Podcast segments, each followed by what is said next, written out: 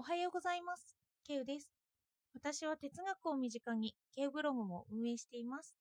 主にツイッターで活動しています。今、ツイッターではインドフォローという本のまとめをツイートしていました。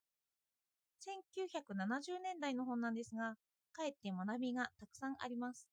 気になった方はツイッターで私を検索してみてください。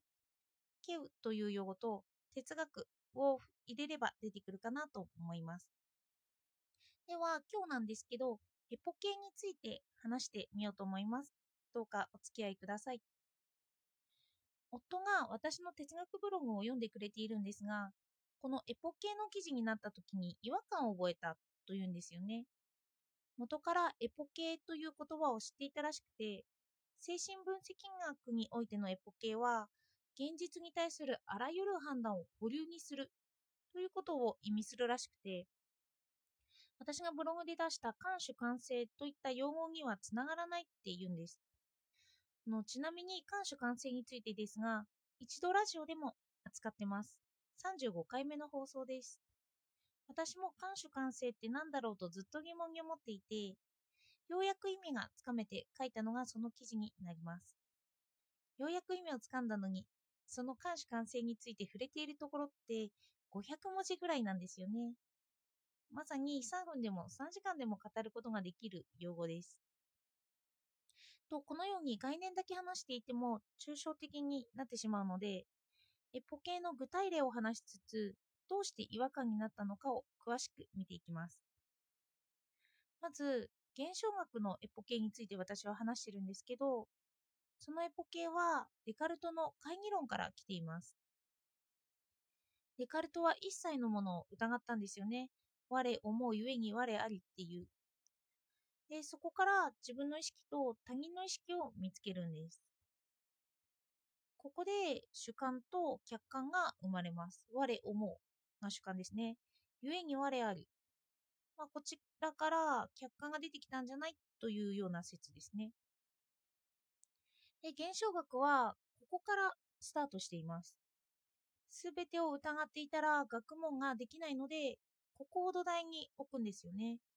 そして目の前にあるものはあるものとして客観を受け入れようっていうそこから現象学は始まってます。の目の前にコップがありますよね。あるとします。もうこれはあるものとして問いを立てます。ここにコップがある。で、そこにコップがあると言って疑う場合、このあるをカッコに入れるんです。このあると確信している自分はどうしてなのかと疑うんですよね。客観は疑わずに主観である自分を疑うんです。で、現象学では存在そのものは疑いません。なので、この問いを立てたことは疑わないということです。ここにコップがあるというそのこと自体ですね。客観としてはあるということは疑わずに自分はどうしてそう思ってるんだっていう主観を疑うんです。どうして自分はコップがあるって確信しているんだろうってことを疑うんですよね。そしてこうなると客観と主観に対してズレが生じますよね。で、こんな日常的なことを想像すると分かりやすいかもしれないのでちょっと例を出しますが、客観的なこととして子供がおもらししたという事実があったとしましょう。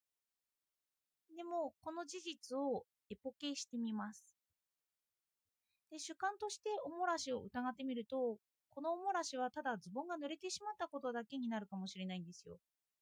おもらしって言葉は、親からすると、こう責めている印象がありますよね。でも、子供に落ち度がなかった場合とか、そしてそれがあの学びにつながると思った場合、ただのおもらしではなくなるんですよね。他の表現で表してもよくて、トイレトレーニングの第一歩だって。そしてこの場合、客観的な意味と主観的な意味に違いが生じましたよね。私はエポ系はこの客観から主観を取り出す、あの別にするという意味で様々な視点を私に与えてくれるので、エポ系をする意味があると思うんです。まあ、ここにおいて主観的な意味合いと客観的な意味合いが生まれてきて、え、答え2つになっちゃって、哲学は1つの答えを追求するんじゃないよ、なんて、そんな疑問があるかと思うんですけど、まあ、主観的な意味と客観的な意味といういう意味を私の中で2つ持ってもいいっていう、そんな考え方ですよね。世間的にはおもらしだろう。でも私はエポケして考えたから私なりのそういう意味があるんだよと言って。だから私も2つそうやって意味を持ち歩くってことですよね。意味を持ちます。なので、日常的にエポケってできるんですよ。まあ、夫が疑問に思ってたのはこの2つ。結論って2つあっていいのっていう。まあ、エポケをする場合は2つあっていいんです。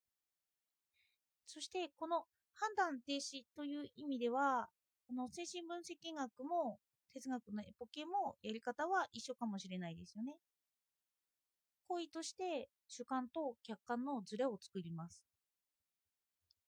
そしてどこからこの哲学的な意味のエポケと精神分析学的な意味のエポケが違うのかといえばフッサールのエポケは現象学を基本にしているんですよ。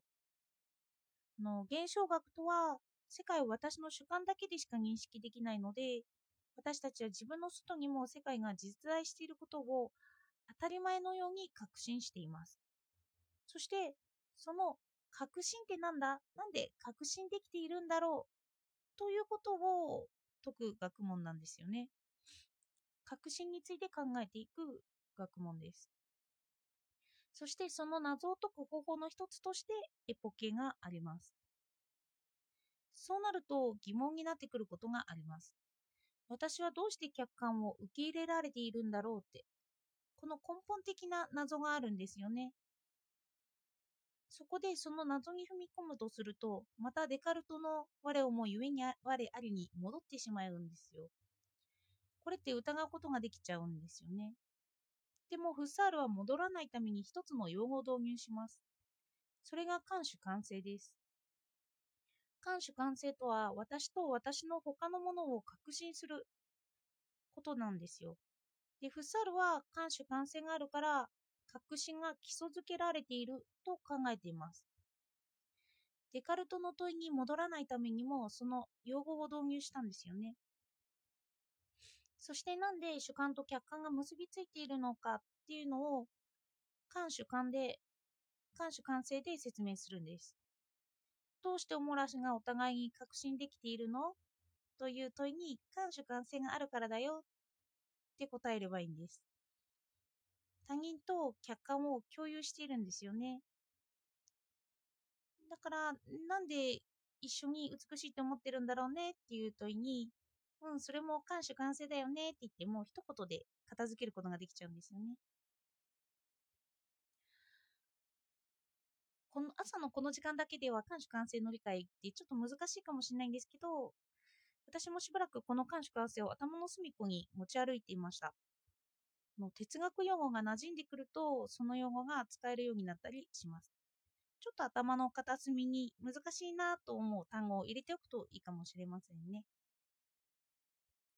そして他の人となぜか意識を共有できているなと思った時にその用語を取り出してみるといいんじゃないかなと思います。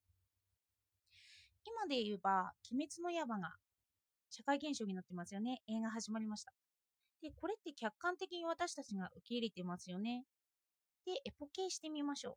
テレビコマーシャルのせいなのかなって、グッズが巷に溢れてるせいなのかなって、私が主観的に受け入れ入れていることを深く考えることができます。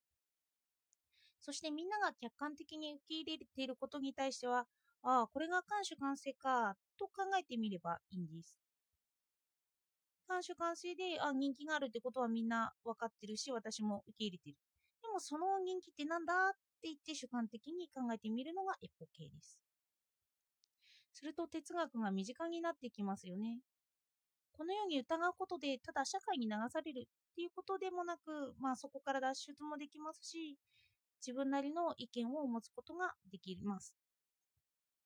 では、今日も聞いていただいてありがとうございました。